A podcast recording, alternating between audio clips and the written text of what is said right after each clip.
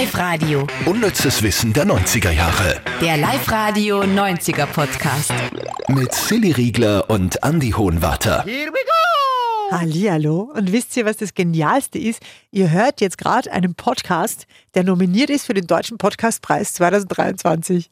Und wir haben es nicht einmal gewusst. Na, ich, ich check's ja bis jetzt noch, noch nicht wirklich. Wir sind echt nominiert.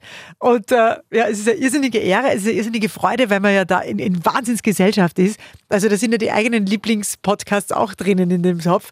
Ähm, und es würde uns natürlich extrem freuen, wenn euch das gefällt, was wir machen, wenn es uns eure Stimme geht. Man kann da, gibt's, also man kann ja einmal am Tag abstimmen oder so. Also einfach eingeben, Deutscher Podcastpreis 2023. Man findet uns witzigerweise unter Comedy. Ja, das habe ich nicht verstanden.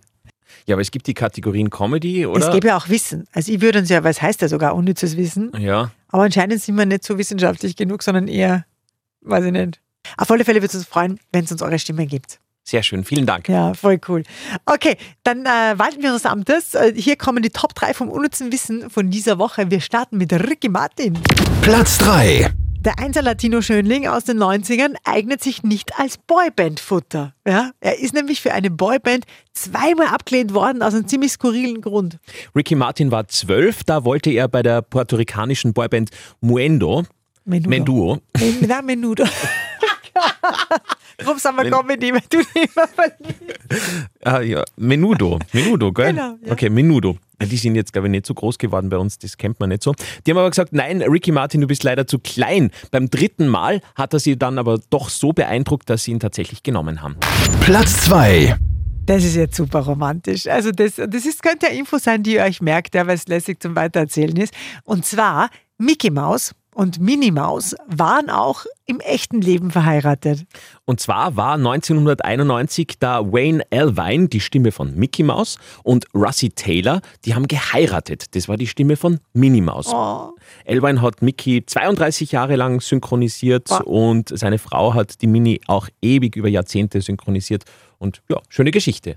Also die Synchronstimme von Mickey Mouse ist mit der Synchronstimme von Minnie Maus. Wahrscheinlich war der Donald auch noch Trauzeuge oder so. Ich finde das super. Und Platz 1. Schauspielerin Mila Kunis hat ihren ersten Kuss von dem heutigen Ehemann bekommen und es war aber alles fake. Stimmt. Mila äh, hat ja mit Ashton Kutscher, mit dem sie jetzt äh, verheiratet ist, in der Serie Die wilden 70er gespielt. Ja. Und der Filmkuss mit Ashton war damals auch ihr erster Kuss Und überhaupt. heute verheiratet, ne? Sehr lässig. Und immer wenn man Mila hört, als 90er-Fan, gell? Ah, sofort. Kann lachen, wie die Sonne immer von Chiama. Voll, voll. Wahnsinn. Hey, wir sind schon durch. Wir sind schon beim, beim Werbungsraten. Seit wir preisnominiert sind, tun wir uns nichts mehr an, gell? Na, oder wir reißen uns zusammen, dass wir nicht mehr groß uns versprechen, sondern einen kleinen Punkt kommen. Ach so, ja, okay. Ja, Werbungsraten der 90er. Ja. Ich bin sehr gespannt, weil die Silly hat gesagt, diesmal ist es was, was man sofort erkennt und was super ist zum Mitsingen den ganzen Tag weiterhin. Na, habe ich nicht gesagt. Nicht? Na, Ach so. ich habe nur gesagt, es ist eine Werbung, die man sofort erkennt, weil es Mhm. wirklich eine der bekanntesten 90er-Jahre-Werbungen ist. Und ich bin mir fast sicher, dass fast jeder, der das jetzt hört, sofort weiß, was es ist. Morgens halb zehn. In Deutschland. ja. Sind wir bei Knoppers. Sind wir bei Knoppers, genau. Morgens halb zehn. In Deutschland. Mal abschalten. Ganz einfach über den Dingen stehen. Zur rechten Zeit den Gang rausnehmen.